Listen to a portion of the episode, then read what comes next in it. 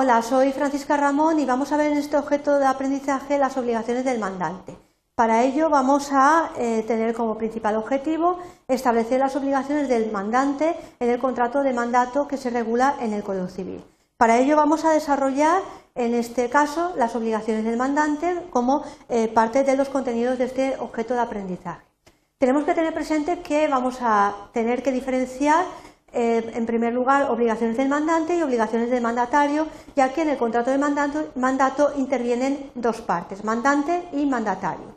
Tenemos además que tener presente que cuando hablamos de obligaciones tenemos que eh, referirnos a lo que es el cumplimiento de las mismas. El contrato de mandato, eh, recordaros que se regula en el Código Civil y que además es un contrato en el cual tiene la característica de que es eh, nuevamente eh, de carácter gratuito, pero que además puede ser en algunos casos retribuido.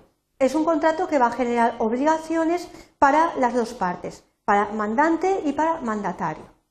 El contrato de mandato, recordaros también que es un contrato mediante el cual se tiene que realizar alguna actividad, una prestación de un servicio o la realización de alguna cosa por cuenta o encargo de otra.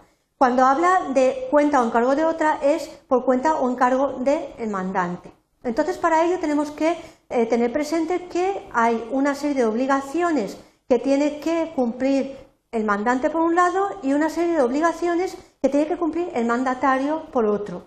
Teniendo presente que el mandante Además, eh, le va a encargar una serie de eh, actividades o una prestación de un servicio o la realización de una cosa a otro, que es el mandatario, y que además este mandatario va a tener que respetar, va a tener que realizar dentro de los límites del mandato. Además, eh, tenemos que tener en cuenta que si el mandatario en ese caso se extralimita o se excede, no queda obligado el mandante, sino cuando lo ratifica de forma expresa o tácitamente. Entonces vamos a ver eh, el abanico de obligaciones que en este caso tiene el mandante eh, para con el mandatario.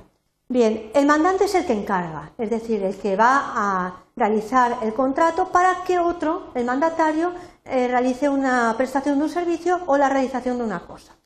Tenemos entonces que tener presente que el mandante le va a dar instrucciones al mandatario para la realización de esa, actividad o de esa prestación de servicios o la realización de una cosa.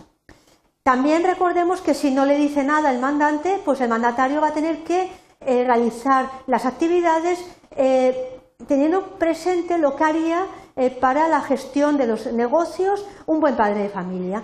Pero tenemos que tener presente que el mandante pues va a tener la obligación y esa es una de las que vamos a ver a continuación, que es anticiparle cantidades económicas. Entonces, ¿Cuándo va a ser necesario esa eh, obligación por parte del mandante? Pues el mandante debe anticipar al mandatario, si éste lo pide, las cantidades que sean necesarias para la ejecución del mandato.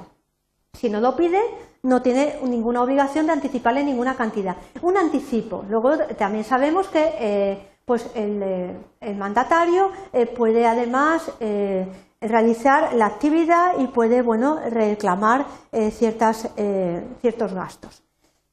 Eh, en este caso, es decir, la reclamación de los gastos es que si el mandatario las hubiese anticipado para eh, cumplimiento del contrato de mandato, debe reembolsarlas el mandante. Debe reembolsarlas siempre, aunque incluso el negocio no haya salido bien, o sea, no haya salido de su gusto, no haya salido según lo previsto. Siempre que no haya culpa, eh, por parte del mandatario, es decir, que no haya intervenido una negligencia o haya realizado algo mal el mandatario, en cuyo caso, pues evidentemente no se cumpliría esta prescripción. Entonces vemos que en cuanto al anticipo de cantidades puede, si el mandatario las pide, el mandante debe de anticiparlas. Pero si el mandatario las ha anticipado él para cumplir el mandato, debe el mandante reembolsarlas, aunque el negocio no haya sido un éxito. ¿Qué comprende el reembolso de las cantidades? Pues va a tenerse presente que va a comprender los intereses de la, cantidad anticipada a contar desde el día en que se hizo la anticipación. Es decir, el reembolso va a ser la cantidad más los intereses. Otra obligación que tiene el mandante es la obligación de indemnización de daños y perjuicios. Vamos a ver esta obligación cuando se da.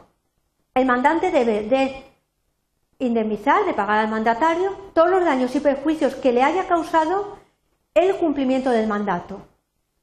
Desde luego sin culpa ni imprudencia del mismo mandatario. Es decir, si a la realización del mandato el mandatario ha sufrido algún tipo de daño o algún tipo de perjuicio, el mandante debe de pagar al mandatario esos daños y perjuicios que se le hayan producido.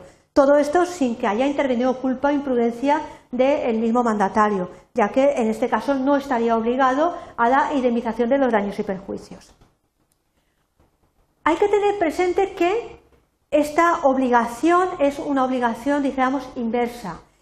Es la obligación o, dijéramos, eh, la potestad que tiene el mandatario de retener la cosa en prenda, que son objeto de mandato, hasta que el mandante realice la indemnización y reembolso. De tal manera que para eh, presionar y para obligarle al mandante a que cumpla esta obligación anterior que hemos visto, se le concede la eh, posibilidad al mandatario de la retención en prenda de las cosas hasta que el mandante eh, realice la indemnización y el reembolso.